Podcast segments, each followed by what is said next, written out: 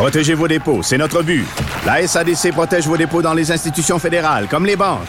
L'AMF les protège dans les institutions provinciales, comme les caisses. Oh, quel arrêt!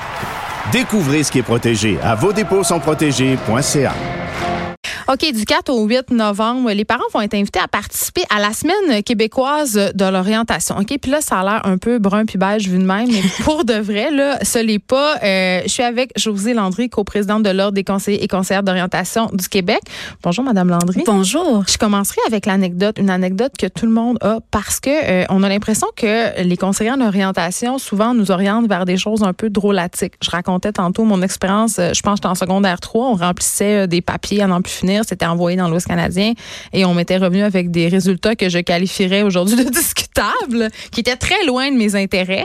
Donc, je pense que collectivement, on a tous un peu un, biais par rapport à la pertinence des conseillers en orientation maintenant. Bonne entrée en matière. Ben, Vous avez raison. Suite, on crève la Allons-y. Effectivement, euh, je pense que tout le monde a une anecdote à me raconter. Oui. J'aurais dû faire ci finalement. Je sais pas ce que je fais. Bon, premièrement, première euh, première mise au point. Euh, maintenant, on ne dit pas que les conseils d'orientation Oh. avant, on disait un orienteur. C'est vrai. Et on s'appelle maintenant conseiller d'orientation. Le travail d'un conseiller d'orientation, c'est d'aider la personne à prendre des décisions. Fait que vous êtes comme des coachs de vie professionnels. C'est ça? Pas vraiment. Elle aime pas ça quand il faut de vie. Elle aime pas ça. Parce que les conseillers d'orientation ont un baccalauréat, une maîtrise. OK. Ils sont pas allés à l'école de la vie comme les coachs. Non. Je Je peux pas dire pour les coachs de vie. Mais les conseillers d'orientation ont un baccalauréat, une maîtrise, sont membres d'un ordre professionnel. OK. Ah, ça, je le savais pas. Oui. Alors, on est 2600 conseillers d'orientation au Québec. Et les services d'orientation sont offerts à tous les âges de la vie. C'est ça, parce qu'on pense beaucoup à l'école secondaire. Évidemment, euh, dans la psyché collective, c'est ça, là, ce moment où tu fais ton choix. Moi, tu prends les maths fortes ou pas les maths fortes pour aller en sciences Mes sciences ou pas. C'est ça. Puis, mhm. je, je, sais pas, je soulevais le...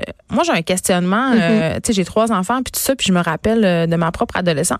C'est très tôt pour prendre ce genre de décision-là. Puis je me demande comment c'est possible parce que je comprends, à un moment donné, il faut faire des choix, il faut choisir un domaine d'études, tu sais. On pourrait dire un parcours c'est pour commencer. C'est ça. Mhm. Puis, mais il nous demande à un très jeune âge de prendre des, des décisions qui vont impacter de façon majeure notre existence mhm. future. Et ça, pour moi, c'est très, très, très peu constructif.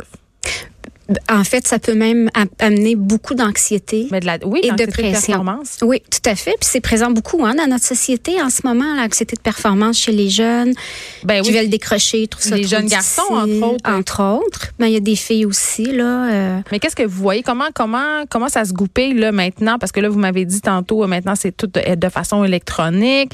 Euh, est-ce qu'au secondaire, on intervient encore comme avant? C'est ben, quoi la nouvelle façon? Notre premier outil de travail, c'est nous-mêmes comme professionnels. OK. Hein? Alors, quand on utilise des tests psychométriques, c'est parce que c'est un outil qui nous permet d'aller encore plus loin si on en a besoin. Alors, le premier travail d'un conseil d'orientation, c'est d'évaluer la personne qui est devant lui. Donc, d'évaluer ses besoins et de voir bon, de où il part, de où elle part cette personne-là, de quoi elle va avoir besoin pour prendre une décision. Mais vous conviendrez, Madame Landry, qu'entre la Geneviève Petersen de secondaire 3 et la Geneviève Petersen, par exemple, de 25 ans, à l'UCAM, il, y peut avoir une grosse différence. oui. Ben, en fait, c'est très jeune pour prendre une décision, mais ce n'est pas trop jeune pour réfléchir. Ça, c'est vrai. Et je pense que même au secondaire, on est capable de prendre certaines décisions. Vous voulez dire sur les grands nos intérêts? Oui, ben en fait, on est capable de savoir est-ce que j'aime ce sport-là, cette activité-là artistique? Est-ce que je suis plus une scientifique ou pas? Bon, alors on, est déjà conscient de certains intérêts qu'on a. Maintenant, la pression va venir souvent du fait qu'on veut choisir pour la vie. Et que ben, parfois ça les, nous vend comme idée là. Et que parfois les parents veulent qu'on choisisse pour la vie et la peur de se tromper et etc etc. Hein, les valeurs sont pas très populaires euh, en ce moment, se tromper, ne pas performer. La peur de l'échec, hein, l'échec, tout ça, c'est vrai que c'est pas très populaire. Et ce qu'on dit souvent aux parents, c'est justement d'éviter ça, d'éviter de dramatiser. comment on fait? comme parents, là, si on a des jeunes, parce que là, cette semaine-là, c'est quand même pour ça, là, pour qu'on essaye de tous se comprendre? Tout à fait. Ben, en fait, la première chose à faire, c'est d'écouter notre jeune. Ça a l'air drôle à dire, mais de l'écouter. Ben, puis parfois, nos jeunes nous parlent pas au moment où nous, on serait prêts à, à J'en sais l'écouter. quelque chose. On- moi aussi, j'en sais quelque chose. Ouais. Je à suis mère aussi. dans le trafic. Dans euh, l'auto, ouais. avec les sacs d'épicerie en montant l'escalier, en faisant le souper, Il t'annonce qu'il va être youtubeur. Par exemple. Mais qu'est-ce que ça prend pour être YouTuber? Mais ça, vous en voyez maintenant. Hein? euh, les Ben jeunes n'ont oui. pas les mêmes désirs qu'avant. Non, avec les nouvelles technologies, avec, je vous dirais aussi, puis ça, c'est un autre biais qu'on peut avoir, les listes de métiers d'avenir, où présentement, on est en, en- dans une période de pénurie de main-d'œuvre. Ouais. Donc, on nous présente une liste de métiers, puis c'est comme s'il fallait qu'on aille absolument là. Maintenant, moi, si j'ai un jeune comme parent, ou moi comme conseillère d'orientation, un jeune qui a un profil artistique, ça veut dire qu'il n'y a pas d'avenir? Ben, moi, c'était ça qu'il me disait. le Alors, directeur de mon école secondaire m'avait dit que j'aurais jamais de job et que je finirais sur le BS. On le salue. c'est dommage. C'est très dommage. Ben c'est oui. pas le genre de conseil vraiment. Il aurait pu euh, briser la, ma petite flamme intérieure. Effectivement, effectivement. Puis j'aime bien votre expression petite flamme intérieure. Ouais. Elle est là. Peu importe l'âge qu'on a, on a, une- on peut avoir une flamme, on peut avoir un intérêt. Ce que les parents peuvent faire, outre écouter, c'est Mm. encourager les jeunes à aller explorer.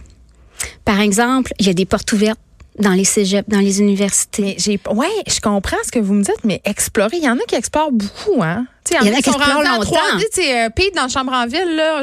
On est, on euh, les plus jeunes s'en rappellent pas, là, mais il y en a qui sont 3 Ça 4 trahit notre âge. Ouais, c'est ça. Mais en fait, il y a, y a- y a quelque chose quand même d'assez normal d'avoir un parcours qui est jonché de différents changements. Ça veut pas dire qu'on s'est trompé. C'est que l'identité, c'est c'est quelque chose qui se construit tout au long de la vie, selon les expériences personnelles, professionnelles, les les activités parascolaires, par exemple, qu'on peut avoir, les gens qu'on rencontre. Quand on est jeune, on peut rencontrer plusieurs personnes. Oups, on réalise que, bon, on va beaucoup sur Internet, il y a une profession dont on n'était pas au courant qui existe. Il y a une formation.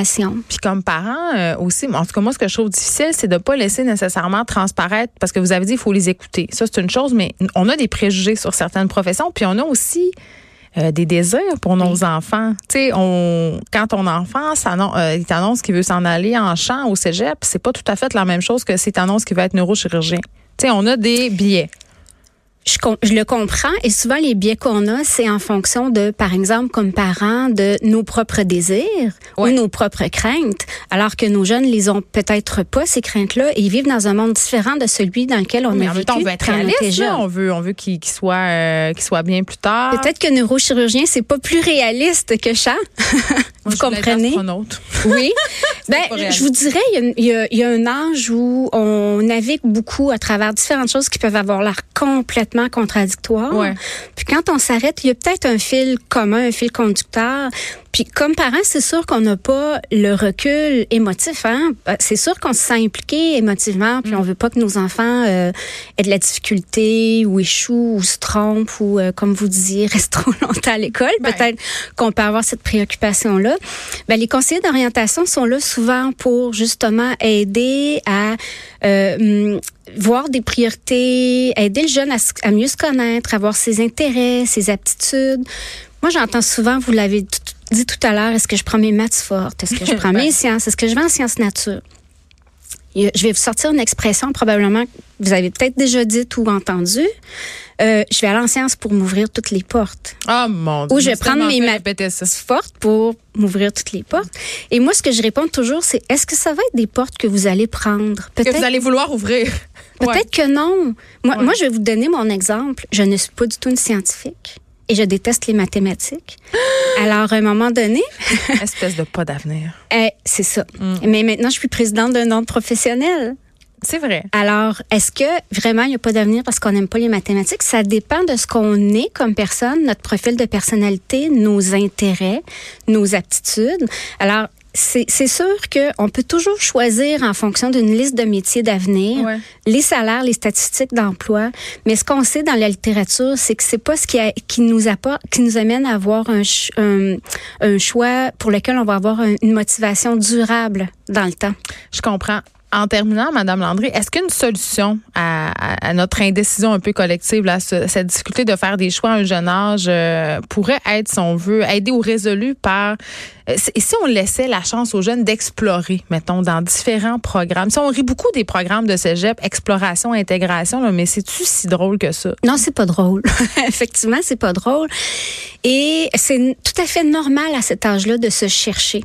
Alors que c'est comme si on voyait ça comme anormal, puis on devrait savoir où on va. Et, et c'est pas tous les jeunes qui ont besoin de conseils d'orientation, c'est pas tous les jeunes qui savent pas où aller, mais pour ceux qui ne savent pas où aller, effectivement, explorer, essayer différentes choses, prendre le temps de réfléchir et d'en discuter, rencontrer des gens qui pratiquent des professions qui peuvent nous intéresser. Puis on peut se rendre compte que finalement, on n'aime pas ça. Mais on n'a pas reculé, on a avancé parce que déjà, on, on est capable de faire un tri à travers les intérêts qu'on peut avoir. Effectivement, on pourrait peut-être laisser un petit peu plus de temps aux jeunes d'explorer, mais le système scolaire québécois étant ce qu'il est, mais ça coûte de Euh, l'argent, puis on est dans une société de performance aussi. Tout à Fait qu'à un moment donné, il y a juste Mhm. mieux. Madame José Landry, merci, présidente de Ça l'Ordre des fait plaisir. conseillers et conseillères d'orientation du Québec. Et je rappelle que du 4 au 8 novembre, euh, ben, c'est la semaine québécoise de l'orientation. Donc, profitons-en peut-être euh, pour participer aux différentes activités qui vont avoir lieu. espaceparent.org, parents avec un S. Puis peut-être discuter aussi avec... mais la nos- page Facebook, la page Facebook, on va avoir des conférences à tous les soirs. Donc, on peut pas... Donc- on, on- même si on est occupé, on peut écouter ça live On en peut faisant écouter son ça et on peut envoyer des questions en ah, ligne. quand même. Ah oui, Vous êtes là. On est, on est plus à l'heure On est en ligne. euh, en papier. Merci beaucoup, Madame Landry. Merci. De 13 à 15, les effrontés. Cube.